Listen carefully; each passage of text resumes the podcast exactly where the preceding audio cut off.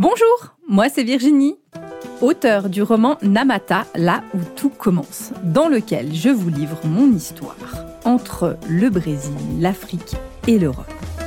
Initiée dans une tradition afro-brésilienne depuis plus de dix ans, je suis aujourd'hui accompagnatrice spirituelle multiculturelle. J'invite chacun et chacune à initier son pèlerinage intérieur pour trouver sa propre foi.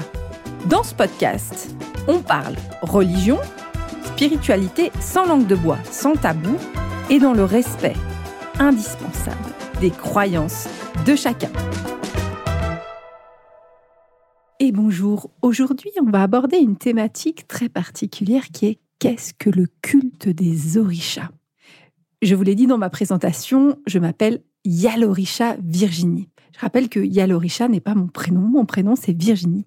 Et Yalorisha, c'est mon titre, comme on dirait maître un avocat. Yalorisha, ça veut dire prêtresse. Dans la tradition du Condomblé, Yalorisha, ça veut dire que j'ai fait l'initiation du Yao et le chat, ça veut dire que je suis une femme. Yalorisha, je suis une prêtresse qui a fait l'initiation du Yao, donc une initiation secrète, pour avoir le statut de la prêtrise et pouvoir officier dans cette religion-là. Donc c'est le culte des orishas. Qu'est-ce que c'est le culte des orishas?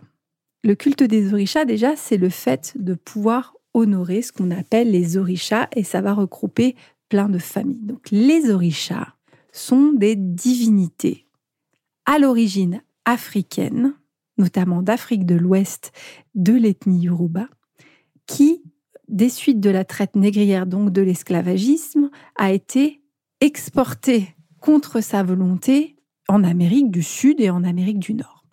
On le retrouvera, ce culte des orishas, dans le culte du Connemblé au Brésil, sous le nom de, aussi de l'Ubanda. Il y a toutes sortes de variations, toutes sortes de ramifications.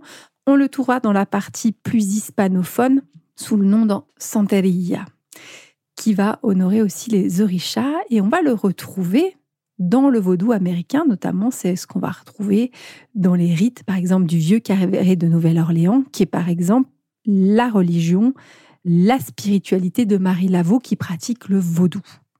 Alors, pareil, il y aurait toute une histoire sur qu'est-ce que le vaudou, parce il n'y a pas un vaudou, il y a des vaudous différents, des approches différentes, mais c'est ce culte des orishas qu'on va retrouver dans toutes ces ramifications du fait de la migration forcée de personnes d'origine africaine pour en faire des esclaves, esclaves qui ont conservé une partie de leur tradition sous le culte des orishas.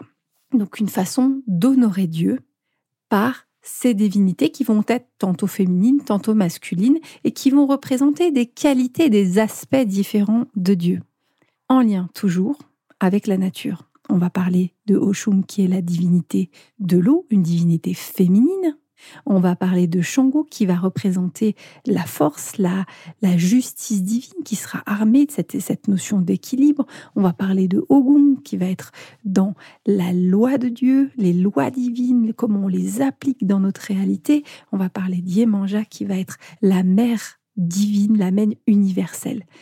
Toutes ces représentations-là, on les aura dans différents archétypes qu'on va retrouver dans toutes les religions, qu'on va retrouver la mère universelle, le père universel, celui qui va représenter la guerre, celui qui va donc la notion de justice qui peut être relative d'un coin à un autre, mais cette notion de justice, de se défendre contre l'ennemi, toutes les représentations en plus en lien avec la nature, parce qu'après on va regarder toutes les religions vont toujours se retrouver et vont retrouver une forme d'universalité dans le lien à la nature, à honorer la lune, à honorer le veau, à honorer tout ce qui est sacré et qui nous permet de vivre en tant qu'humains sur Terre. Dans le culte des orishas, globalement, quelle que soit l'orientation que vous avez, quel que soit l'endroit où vous êtes, en Amérique ou en Afrique, ou donc en Amérique du Nord, en Amérique du Sud ou en Afrique, il y aura des fondements dans ce culte des orishas que vous retrouverez dans toutes, toutes, toutes les ramifications. Vous aurez des cultes qui seront toujours rythmés, qui auront un rythme, des percussions.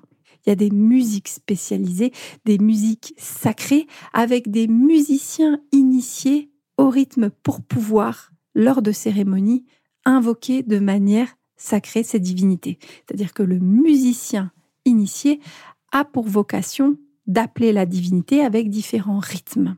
C'est une initiation particulière. Ce musicien n'est pas juste un musicien, c'est un initié à la musique des orishas. Il y aura toujours des danses, c'est-à-dire que c'est des, des cultes qui sont en mouvement, à l'opposition par exemple d'une messe euh, chrétienne où ça va être très calme, très posé, très ben, on est assis, on, des fois on se lève, mais là il y a la danse, il y a le mouvement. C'est une, ce sont des religions de mouvement, de danse et qui peuvent aller de la danse jusqu'à la transe. Et on va parler là après de transe d'incorporation, c'est-à-dire que l'orisha va pouvoir entrer dans le corps de certaines personnes initiées et préparées exclusivement à ça. Dans le tronc commun aussi du culte des orishas, vous retrouverez les symboles, c'est-à-dire que chaque divinité a un symbole, a un graphisme, a presque un logo pour l'invoquer et qui va pouvoir le faire vibrer dans notre dimension. C'est un outil qui permettra aussi d'invoquer, c'est un, outil qui permettra de se relier à, comme on pourrait l'avoir euh, dans certains euh, mandalas ou peut-être dans le culte bouddhiste, comme on peut l'avoir dans le symbole de la croix chrétienne. On aura là des symboles, tout un univers graphique avec des, qui peuvent tout à fait varier, mais vraiment un symbole, un logo qui va représenter les, les différentes qualités de Dieu, donc les différents orishas. Ce qu'on va retrouver aussi de manière commune dans le culte des orishas, c'est que c'est un courant spirituel qu'on pourrait qualifier de chamanisme ou proche du chamanisme, qui est forcément un chemin initiatique. C'est-à-dire que pareil, quel que soit l'endroit où vous rentrez dans le culte des orishas, il y aura vous pouvez consulter, vous pouvez consulter, vous pouvez être présent comme vous pouvez aller à la messe le dimanche et ne jamais aller plus loin. Vous pouvez assister à des cérémonies et ne jamais aller plus loin. Tout comme vous pouvez être appelé à être initié. C'est-à-dire que pour s'impliquer plus dans un temple du culte des orishas, il est nécessaire d'avoir fait un parcours initiatique. Donc, c'est-à-dire que vous avez été reconnu comme une personne ayant un potentiel spirituel dans ce chemin-là. Un père spirituel vous un père ou une mère spirituelle. C'est un chemin où les hommes et les femmes ont l'équilibre. Un père ou une mère spirituelle, donc l'équivalent d'un chaman, a accepté de vous prendre sous la protection et vous allez suivre un cycle de quasiment une dizaine d'années pour pouvoir atteindre le sacerdoce, donc ce chemin sacerdotal, et pouvoir après arriver à un statut de prêtrise, voire avec tout un chemin, après pouvoir ouvrir votre propre temple. L'initiation, ce ne sera jamais vous qui la demandez. Elle viendra à la personne qui a besoin, qui doit le faire. Ça arrivera dans sa, vie par plusieurs facteurs. Ça peut être comme ça dans la famille, et dans la famille, il y a déjà une prédisposition, et vous savez que l'enfant, dès le départ, il y a une forme de prédisposition à être initié dans ce chemin-là, parce que la famille est de, depuis plusieurs générations dans le culte des orishas, notamment si votre père ou votre mère était Payumai de Santo, ou en tout cas euh, prêtre dans le culte des orishas, il y a de grandes chances que vous soyez obligé quasiment de prendre le relais. Vous pouvez refuser, mais normalement, c'est le chemin. Après, ça peut être complètement atypique et vous pouvez être appelé à suivre ce culte des orishas. Et là, c'est complètement indépendant de votre origine familiale, indépendant de votre culture, indépendant de, du pays où vous vivez, la vie va faire que vous êtes amené au bon endroit et qu'il y a quelqu'un qui, à un moment, va vérifier dans le jeu du Kori, c'est-à-dire que le culte des orishas, ce jeu du Kori, c'est-à-dire une divination où on va lire dans les coquillages pour vérifier si vous devez être initié ou pas. Et ça, c'est aussi un tronc commun, c'est-à-dire que seule cette validation par le jeu du coquillage, ou seul ce cheminement-là, cette validation fait que vous pouvez être initié. Vous ne pouvez pas demander à être initié. Vous pouvez demander à ce qu'on tire le jeu du cori pour vous pour vérifier si l'initiation se fait. C'est possible, mais vous ne pouvez pas demander à être initié si le refus se fait dans le jeu de la divination. C'est tous ces fondements qui font que on va honorer le culte des orishas, que ce soit en Afrique, en Amérique du Nord et du Sud. C'est-à-dire que les orishas sont des divinités, des représentations de Dieu qu'on pourrait qualifier comme des archétypes, des différentes qualités de comprendre. C'est une manière de comprendre un Dieu unique.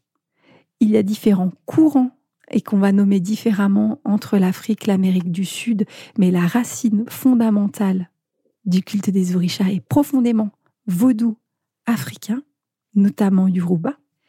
Ce que vous retrouvez à chaque fois dans tous les fondements, dans tous les temples, c'est le rythme, les danses.